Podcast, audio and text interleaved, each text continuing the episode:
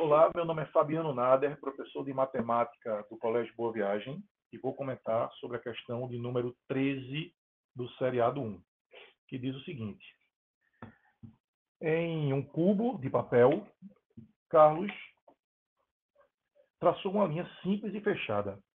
Qual das modificações abaixo pode ser aquela do cubo de Carlos? Pois bem, é uma questão de planificação de geometria espacial que você tem que, na verdade, eu fiz utilizando a seguinte técnica. Eu encontrei quais são as arestas que vão se encontrar para ver se os traços se coincidem. E isto aconteceu exatamente na letra E. Ok, galera? A figura depois, a imagem da questão explica melhor isso aí, mas a planificação que vai dar uma cor fechada simples é a letra E. Ok, pessoal? Um abraço.